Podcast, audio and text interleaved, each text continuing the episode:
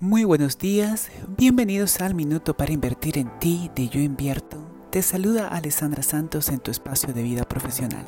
Hoy hablamos acerca de empezar con el fin en mente, de comenzar cada día con la visión de aquello que queremos crear.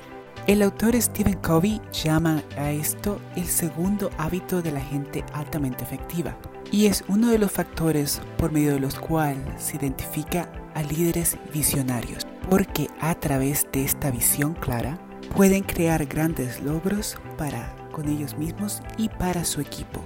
Entonces hoy te pregunto, ¿cuál es la visión que tienes para este día? ¿Qué es aquello que te comprometes a crear? Deja que esta visión te guíe y disfruta esta travesía. Te deseo un maravilloso día, yo invierto.